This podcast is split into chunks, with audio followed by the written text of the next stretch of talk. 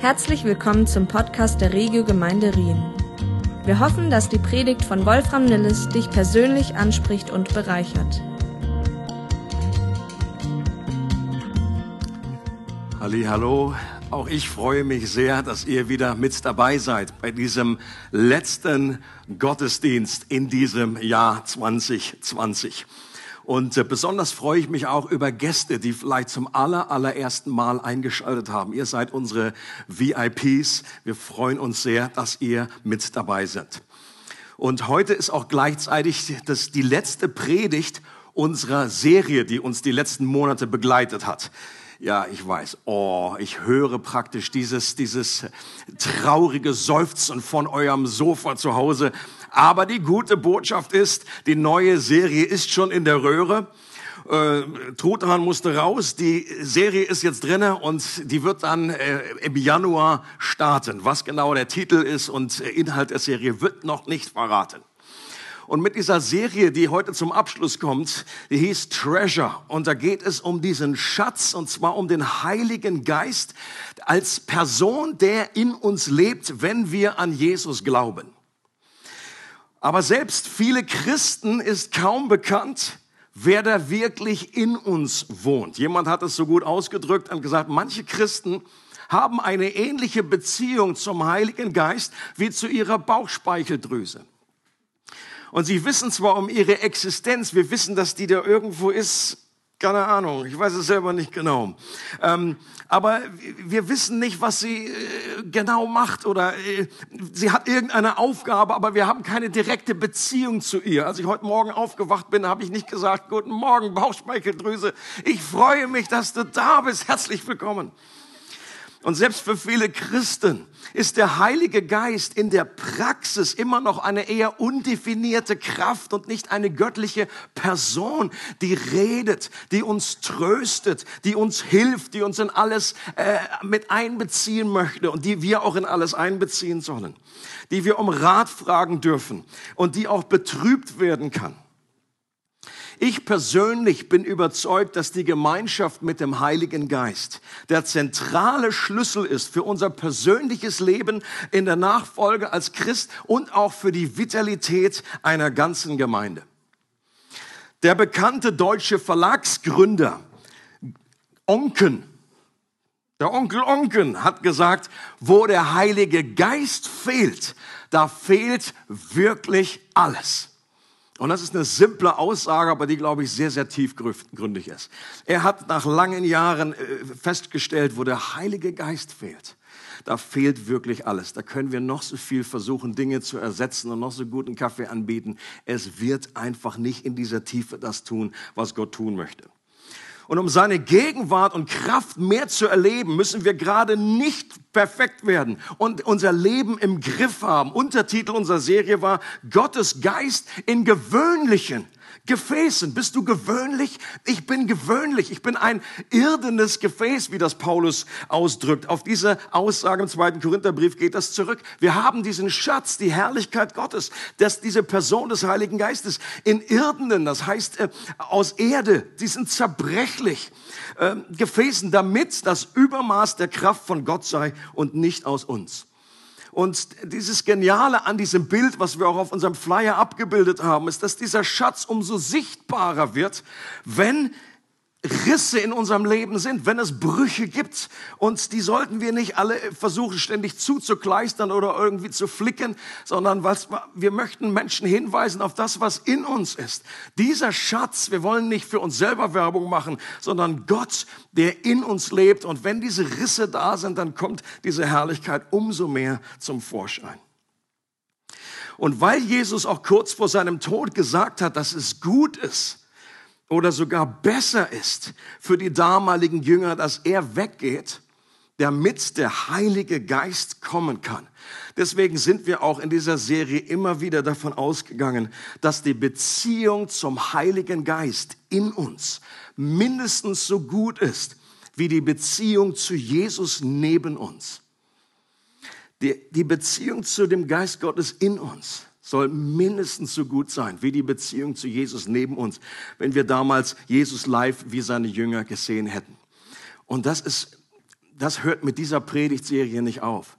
Das wünsche ich mir. Es ist einer meiner größten Wünsche auf meiner Weihnachtsliste und für alle Zeiten. Ich möchte mich damit nicht zufrieden geben, an dieses Ziel mich ranzurobben, auch wenn ich das in Perfektion nie erleben werde. Aber ich möchte nicht nur davon lesen, ich möchte nicht nur irgendwie theoretisch wissen, dass der Geist Gottes wirklich lebendig diese Beziehung mit mir sucht. Ein spezifisches Attribut des Heiligen Geistes haben wir angeschaut, ist Gemeinschaft. Und hier ein ganz zentraler Vers, das ist der letzte aus dem zweiten Korintherbrief. Da heißt es, da, da segnet Paulus die Gemeinde und sagt, die Gnade des Herrn Jesus und die Liebe Gottes und die Gemeinschaft des Heiligen Geistes sei mit euch allen. Wir glauben als Christen an einen Gott, der in drei Personen existiert. Ein unglaubliches Geheimnis, was, was tiefer zu verstehen ist, je länger man mit Gott unterwegs ist. Und es wird immer süßer, dieses Geheimnis. Und hier erzählt, redet Paulus von diesen drei Personen und er, jeder Person, der, der gibt ein spezifisches Attribut, äh, fügt er da hinzu. Und er sagt, die Gnade gehört Jesus. Das ist das, was ihn zentral auszeichnet. Und die Liebe ist dem Vater zugeordnet. Und die, der Heilige Geist wird bezeichnet als die Gemeinschaft mit dem Heiligen Geist. Das sei mit euch. Und ich habe mir die Frage gestellt, wir haben uns auch gemeinsam die Frage gestellt in dieser Serie, wenn ein Außerirdischer auf der Erde landen würde und er würde das Leben von Christen mal so eine Woche beobachten, wäre Gemeinschaft der Begriff, mit dem er unsere Beziehung zum Heiligen Geist beschreiben würde? Finde ich eine spannende Frage, die man sich mal stellen kann bis auf die Tatsache, dass ich nicht glaube, dass es Außerirdische gibt. Wir haben uns auch die Frage gestellt, wie unsere Gemeinschaft zum Heiligen Geist aussehen würde, wenn wir zu ihm dieselbe Beziehung wie zu unserem Smartphone hätten. Oh. Dann wird's richtig interessant, dann wird's richtig praktisch. Wir würden ihn überall dabei haben. Wir würden ziemlich bald merken, wenn das mal nicht der Fall ist. Und wir würden auch nicht sagen, ach komm, ist egal, habe ich im Bus liegen lassen, kaufe ich neues. Wir würden einfach alles unternehmen, um das wieder zu bekommen, um es wieder zu finden, um diese Gemeinschaft wieder zu haben, wenn wir ihn irgendwo zurückgelassen haben. Er wäre der, der Erste, den wir am Morgen begrüßen. Und er wäre der Letzte, an dem wir vor dem Einschlafen denken. Natürlich sehr unterschiedlich, ist mir schon klar, dass nicht jeder so dieselbe Abhängigkeitsstruktur zu einem Smartphone hat. Wir würden während des Tages zigmal Kontakt aufnehmen und ihn um Rat und um Hilfe bitten. Und wir würden mit ihm die Beziehung suchen, mit ihm kommunizieren. Nicht Siri sagen, aber Heiliger Geist. Eins der Bilder, mit dem der Heilige Geist in der Bibel beschrieben wird, ist nicht so das Klassische, aber eins der Bilder, das mir am meisten gefällt, ist der Finger. Der Heilige Geist wird beschrieben als Finger Gottes. Mit Finger berühren wir einander. Das ist etwas, was uns gerade im Moment so besonders fehlt. Die Berührung, die Nähe. Und der Finger Gottes möchte uns berühren. Und er kann auch jetzt dich berühren, wo du zu Hause sitzt. Das ist das Geniale am Heiligen Geist. Das ist eines der Dinge, die besser sind, seitdem Jesus die Erde verlassen hat. Weil Jesus immer nur an Zeit und Raum gebunden war. Er konnte immer nur an einer Stelle in einem Moment sein. Aber der Geist Gottes kann überall, in jedem Haus gleichzeitig präsent sein.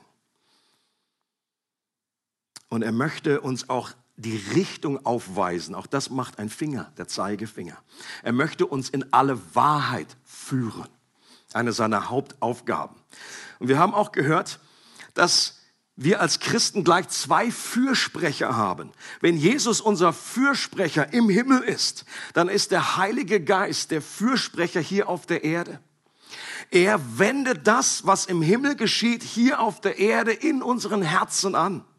Er macht es real für uns. Und das ist, das ist die, eine der wichtigsten Aufgaben des Heiligen Geistes, dass die objektiven Wahrheiten, von denen wir meistens so viel kennen, wenn wir schon einige Jahre im Glauben sind, aber dass die subjektiv für uns erfahrbar sind. Eine ganz einfache, grundlegende Wahrheit, dass wir Kind Gottes sein können dass der, der Schöpfer des Himmels unser Vater ist, dass wir adoptiert wurden in seine Familie. Das ist eine so grundlegende äh, Wahrheit, aber die uns immer wieder neu explodieren kann in unserem Herzen, dass wir plötzlich sagen, vielleicht beten wir für jemand anderen, ich danke dir, das, das ist dein Kind und so. Was ist dein Kind? Ich bin auch sein Kind. Dass das real wird in unserem Leben, dass das farbig wird. Und jemand hat es so schön ausgedrückt, ein äh, berühmter Theologe aus England hat gesagt, er sandte seinen Sohn, und er ist Gott gemeint, er sandte seinen Sohn, damit wir den Status der Sohnschaft haben. Und er sandte seinen Geist, damit wir die Erfahrung der Sohnschaft haben. Dazwischen können Welten liegen. Einfach nur zu wissen, ja, ich bin sein Kind oder zu wirklich das zu erfahren und in der Tiefe zu genießen. Und außerdem haben wir auch inzwischen verstanden durch diese ganze Serie, dass wir alle nicht ganz dicht sind. Und das bedeutet, wir sollen immer wieder mit dem Heiligen Geist erfüllt werden. In Epheser 5 heißt es, werdet immer wieder voll des Geistes. Immer wieder. Dieselben Jünger, die zu Pfingsten auf spektakuläre Weise mit dem Heiligen Geist erfüllt wurden, die waren also randvoll. Wenn jemand mal randvoll war mit dem Heiligen Geist, dann waren die das. Und dieselben Jünger beten zwei Kapitel später gemeinsam und werden wieder mit dem Heiligen Geist erfüllt. Warum? Weil auch die damals nicht ganz dicht waren.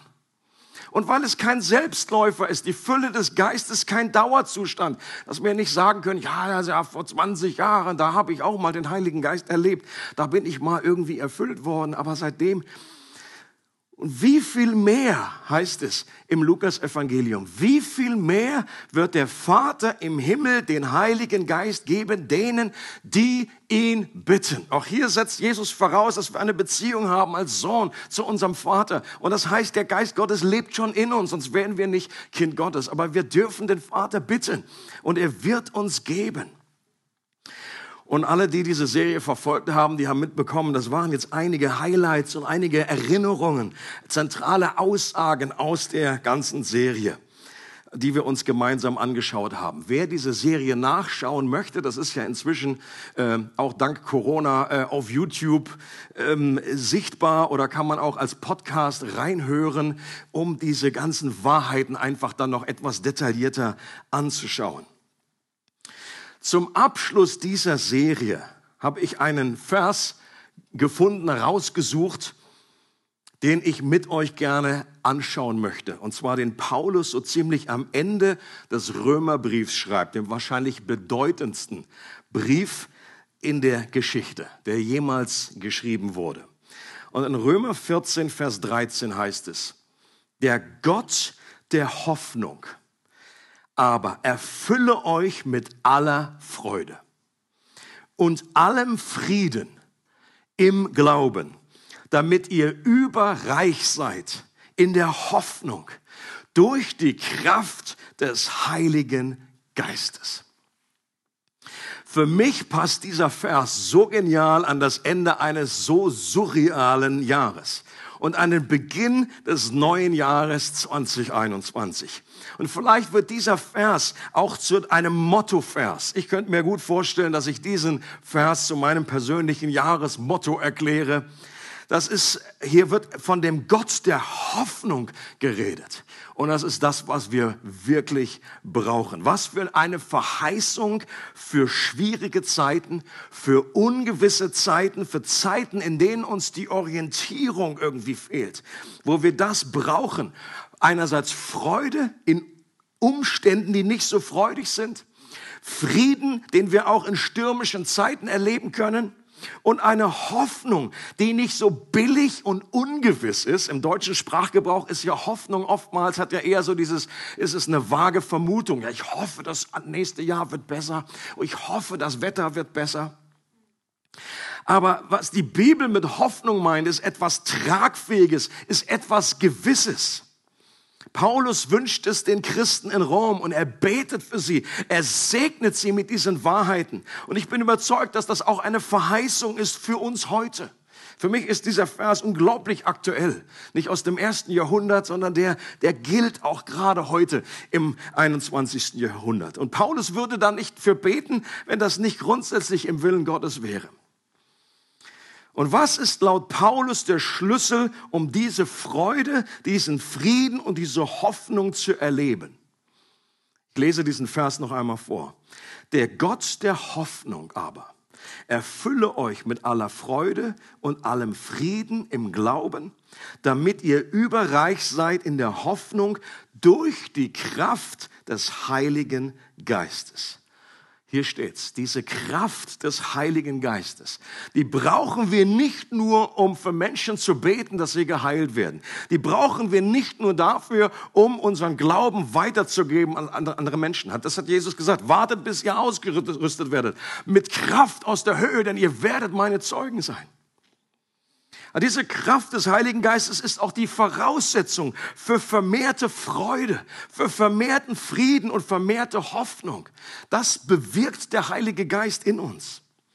Und noch ein weiterer wichtiger Begriff wird hier in diesem Vers erwähnt, der einen Hinweis darauf gibt, wie der Heilige Geist uns das zur Verfügung stellt.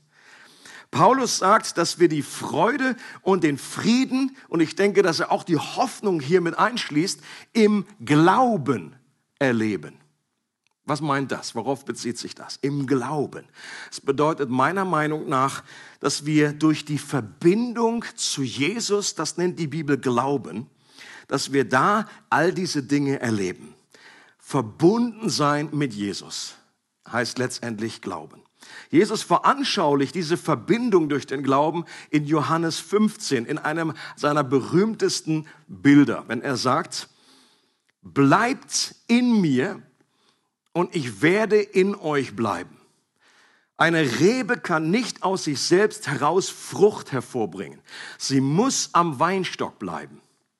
Genauso wenig könnt ihr Frucht hervorbringen, wenn ihr nicht in mir bleibt. Ich bin der Weinstock und ihr seid die Reben.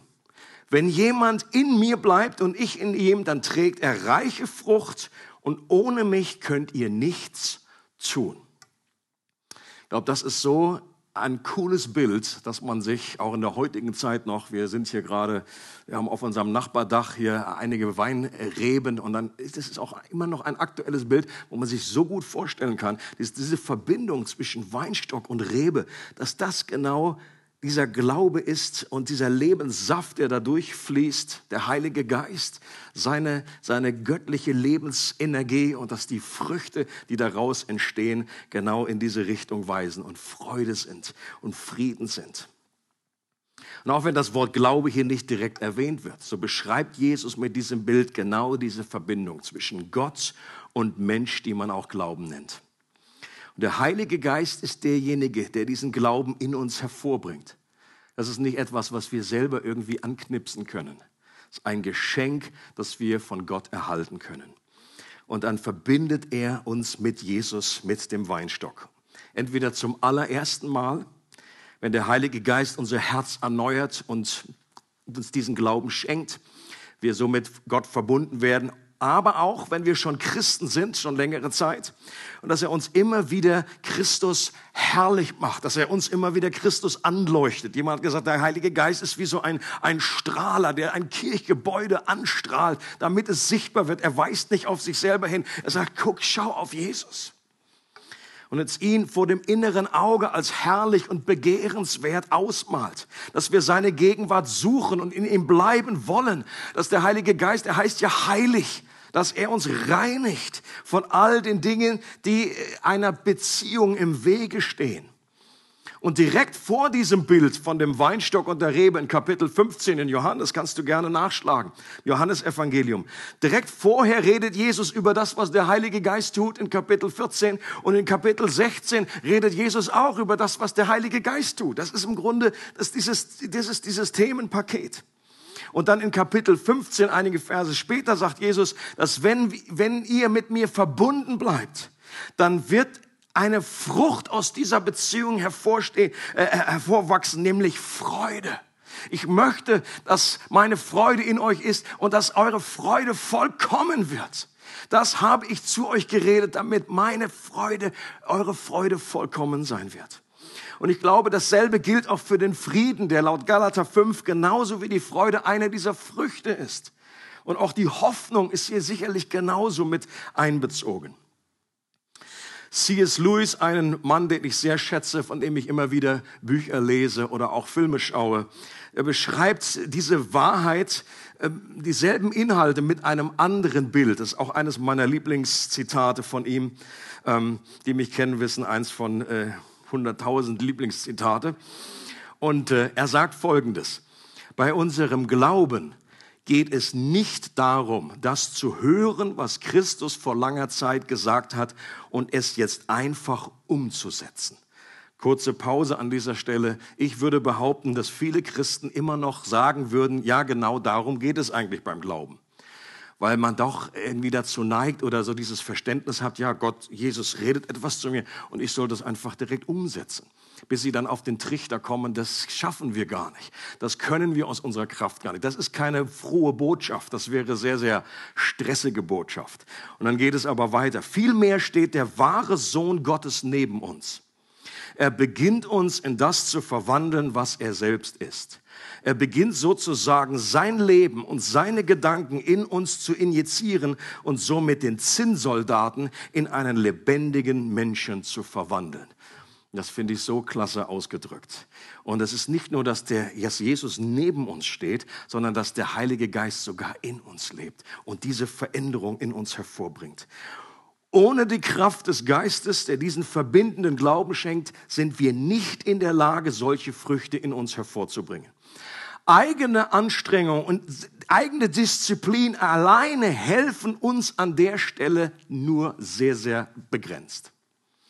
Alles, was wir eigentlich nur tun müssen im Neuen Testament als Christ, ist da uns darauf zu konzentrieren, auf das, was Jesus gesagt hat. Bleibt in mir. Das ist die einzige Hauptaufgabe. Wenn wir das nur verstehen würden, das ist herrlich entspannend, weil es nicht tausende von Geboten gibt, sondern diese eine Sache. Wir sollen in Christus bleiben. Wir sollen in dieser Verbindung bleiben und alles tun, was diese Verbindung fördert und alles lassen, was dieser Verbindung schadet. Und dann wird sich sein Wesen, sein Reich, seine liebevolle Herrschaft in uns ausbreiten. Und das hat Paulus an anderer Stelle im Römerbrief kurz vorher auch so definiert. Das Reich Gottes ist nicht Essen und Trinken. Vielleicht über die Weihnachtszeit mag man das denken. Aber es, es besteht in Gerechtigkeit und Friede und Freude im Heiligen Geist. Hier sind fast dieselben Worte werden hier benutzt. Dieser Friede, diese Freude, Gerechtigkeit, Hoffnung, das sind diese Dinge, aus denen das Reich Gottes besteht und Friede und diese Freude sind nicht von dieser Welt. Die bekommen wir auch nicht, indem wir irgendwie nur irgendwelche Übungen machen oder meditieren, indem wir uns irgendwie nur äh, äh, entleeren in unseren Gedanken. Das kann vielleicht helfen, dass wir innerlich etwas runterkommen und ruhiger werden. Aber es ist nicht diese Dimension, von der die Bibel hier redet. Das sind nur manchmal Selbstverbesserungsprogramme. Aber dieser Frieden und diese Freude, die kommen durch den Heiligen Geist, heißt es und der das Wesen Jesu in uns hervorbringt. Dem Jesus, der als Friedefürst bezeichnet wird im Alten Testament. Und der gesalbt wurde mit dem Öl der Freude. Jesus war der glücklichste Mensch, der über diesen Planeten lief. Und Gott ist der glücklichste, das glücklichste Wesen im ganzen Universum. Und diese Perspektive von ihm sollten wir übernehmen. Und eine überreiche Hoffnung werden wir dann in unserem Leben erleben, wenn wir mit dem Gott der Hoffnung verbunden sind. Eben eine Hoffnung, die wie mit einem Anker verglichen wird. Und das ist weit mehr als, als Wunschdenken, mehr als dieses unsichere, äh, diese vage Hoffen, sondern es ist eine echte Verbindung. Gott, der versprochen hat, dass uns nichts trennen wird von seiner Liebe. Und dieser Anker ist absolut zuverlässig. Und diese Kette, die kann niemand zerreißen. Und dieser Anker, der ist verbunden im Allerheiligsten im Himmel. Das ist dieses Bild, das benutzt wird. Und selbst wenn uns hier Dinge um die Ohren fliegen, uns der Boden unter den Füßen entzogen wird, so sind wir fest verbunden mit Gott. Diese Hoffnung, das ist der Gott der Hoffnung, von dem hier die Rede ist. Der amerikanische Pastor J.D. Greer, erzählt in seinem Buch, das heißt, das gibt es nur auf Englisch, glaube ich, Jesus Continued, ein äh, ausgezeichnetes Buch zu diesem Thema, der Heilige Geist. Und er erzählt ein sehr praktisches Beispiel, was dieses, dieses Leben mit dem Heiligen Geist und diese Hoffnung, äh, wie das aussieht. Und er sagt, er berichtet von einem jungen Mann, den er Brennan nennt und den er persönlich kannte. Der war bereits seit einigen Jahren Leiter auf dem Unicampus und er war in der Gemeinde, wo er selber Pastor war. Aber Brennan hatte ein Geheimnis, das er bisher keinem anvertraut hatte. Er war in Pornografie verstrickt und kam da nicht mehr raus. Und als er das schließlich seinem Pastor bekannte, da war er ein sehr zerbrochener junger Mann. Er hatte schon alles versucht, was ihm einfiel, um das in den Griff zu bekommen. Er hatte Bibelstellen auswendig gelernt, er hatte Gelübde abgelegt und sogar seinen Internetanschluss abbestellt, aber sein Problem wurde nur noch schlimmer. Und so haben sie gemeinsam einen Plan der Wiederherstellung geschmiedet. Der professionelle Seelsorge beinhaltete noch mehr Schriftstellen, äh, gegenseitige Rechenschaft, die man sich ablegt. Und es wurde danach für eine kurze Zeit besser. Und es sah so aus, als wenn er so langsam die Sucht in den Griff bekam, nur um dann doch wieder jämmerlich zu scheitern. Und dann meldete er sich für ein weiteres, ein Intensivseminar an. Und ich denke, das ist eine Situation, das ist jetzt nur ein Beispiel, aber ich glaube, dass viele Menschen kennen das, dass man dann doch irgendwie immer wieder an diesem Punkt versucht, das versucht, das versucht und manchmal so gefrustet ist, weil Dinge einfach nicht wirklich zu helfen scheinen, man diese Freiheit nicht wirklich erlebt. Acht Monate später, sagt er, traf ich Brennan wieder bei mir zu Hause und er war sichtbar verändert. Ich fragte ihn, was er gelernt hatte. Und er sagte, ich habe in dem Sinne nichts Neues gelernt. Ich habe nur gelernt, mich auf den Heiligen Geist zu verlassen. Ich wusste immer, dass er da drinnen ist, aber ich wusste nie, wie ich mit ihm in Beziehung trete. Bei dem Seminar hat Brennan Christen getroffen, die die Gegenwart des Heiligen Geistes suchten, als wenn ihr Leben davon abhängt. Und Brennan begann zu verstehen, dass er mehr als richtige Glaubensinhalte braucht, um solche Suchtstrukturen zu überwinden.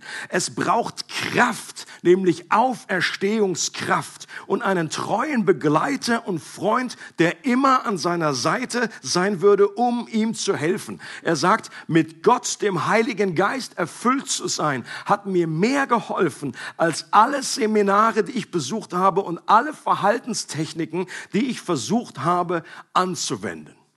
Und ich finde das so ermutigend und ich glaube, dass das wirklich einer der zentralen Schlüssel ist, um dieses Leben im Neuen Testament zu erleben, um zu erleben, dass Gott der Gott der Hoffnung ist und der Dinge auch verändern kann in unserem Leben.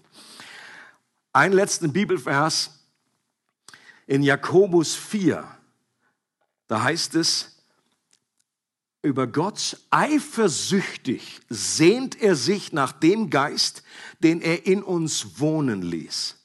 Und deshalb spricht er, Gott widersteht den Hochmütigen, den Demütigen aber gibt er Gnade. Im ersten Augenblick so ein bisschen merkwürdiger Vers, eifersüchtig sehnt er sich nach dem Geist, den er in uns wohnen ließ. Was bedeutet das? Glaube, gesunde Eifersucht ist ein Zeichen von echter Liebe.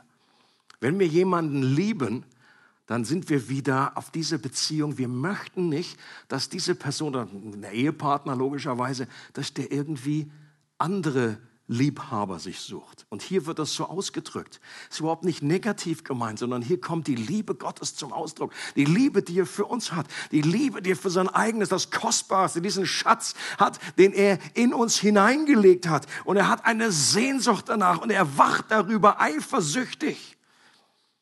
Warum? Weil er weiß, weil er das Beste für uns möchte, weil er auch nicht möchte, dass wir uns andere Tröster suchen, sondern dass wir zu dem Tröster kommen, dem Heiligen Geist. Dass wir uns nicht auf unsere eigene Kraft verlassen sollen und selbst genügsam werden. Dass wir seine Freude und seinen Frieden und seine Hoffnung tanken. Und das setzt eine gewisse Demut voraus, sagt ihr dann der Folgevers dass wir uns nicht auf unsere eigene Kraft und Fähigkeit verlassen. Ich glaube, eine der größten Versuchungen, die man als Christ haben kann, dass man irgendwie nur in schwierigen Zeiten irgendwie sich an Gott wendet und sonst irgendwie, ja, ich schaffe das schon alles. Äh, wenn Jesus sagt, ohne mich könnt ihr nichts tun. Und dass wir uns immer wieder daran erinnern, dass wir gewöhnliche, zerbrechliche Gefäße sind und unsere Schwachheiten und Begrenzungen und Risse nicht versuchen zu verstecken, sondern es nachmachen, Paulus nachmachen, der sich seiner Schwachheit gerühmt hat. Er hat sich nicht geschämt dafür. Das war vielleicht eine Zeit lang so. Er hat das nicht versucht zu verbergen, sondern er hat sogar damit geprahlt und sagt, deswegen möchte ich, weil er das verstanden hat, dieser Leuchter ist ihm irgendwann aufgegangen, deswegen möchte ich mich vor allen Dingen meiner Schwachheit rühmen. Warum? Damit die Kraft Gottes in mir zur Entfaltung kommt. Damit dieses, diese Herrlichkeit aus meinen Rissen, aus meinen zerbrochenen Gefäß, meinem irdenden Gefäß wirklich für alle sichtbar hervorstrahlt. Und das ist der Gott der Hoffnung. Und ich möchte einfach, ich wünsche jedem Zuhörer, Zuschauer, dass er diese, unsere Gemeinde, alle, die jetzt einfach als Gäste sich damit eingeschaltet haben, für das neue Jahr diesen Gott der Hoffnung in ganz neuer Intensität kennenlernt und diese, diesen Geist Gottes, der in euch ist, diese Beziehung zu ihm, dass der nicht nur Bauchspeicheldrüse ist, sondern dass wir mit ihm eine Beziehung haben und sagen, guten Morgen, Heiliger Geist, schön, dass du da bist. Und er das Letzte ist, an das wir denken abends und zwischendurch immer wieder mit ihm Kontakt aufnehmen und das wirklich erleben, dass der Geist, der in uns wohnt, genauso gut ist wie Jesus neben uns.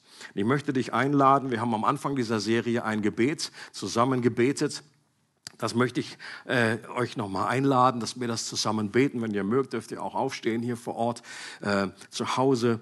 Und wenn, wenn du Jesus schon länger kennst, dann ist das trotzdem ein Gebet, was ich mir vorgenommen habe, immer wieder auch weiterhin zu beten. Nur weil die Serie vorbei ist, ist dieses Thema nicht vorbei. Das ist ein Gebet, was du immer wieder mal zwischendurch sprechen kannst.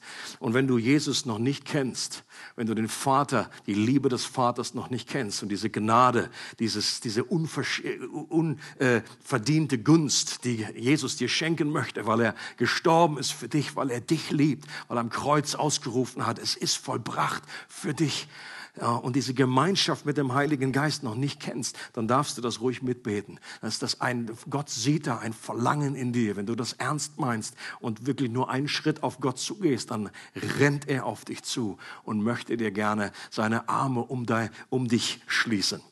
Und das geht auch bei Corona. Gott ist davon nicht äh, beeindruckt. Ähm, und deswegen lade ich dich herzlich ein, das mitzusprechen und mitzubeten jetzt. Heiliger Geist wir bekennen, dass du Gott bist und wir wollen dich gemeinsam mit dem Vater und dem Sohn anbeten und verehren.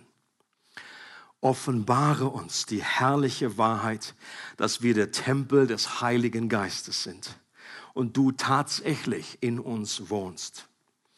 Lass uns dich als Person besser kennenlernen, nach vermehrter Gemeinschaft mit dir streben und dir aus Liebe gehorsam sein. Leite uns in alle Wahrheit und verherrliche Jesus in unserer Mitte. Du sollst in unserem Leben und in dieser Gemeinde so wehen und wirken, wie es dir gefällt. Belebe uns wieder neu und beschenke uns mit deiner Weisheit.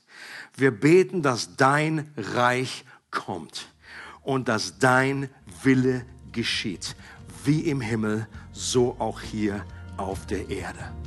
Amen.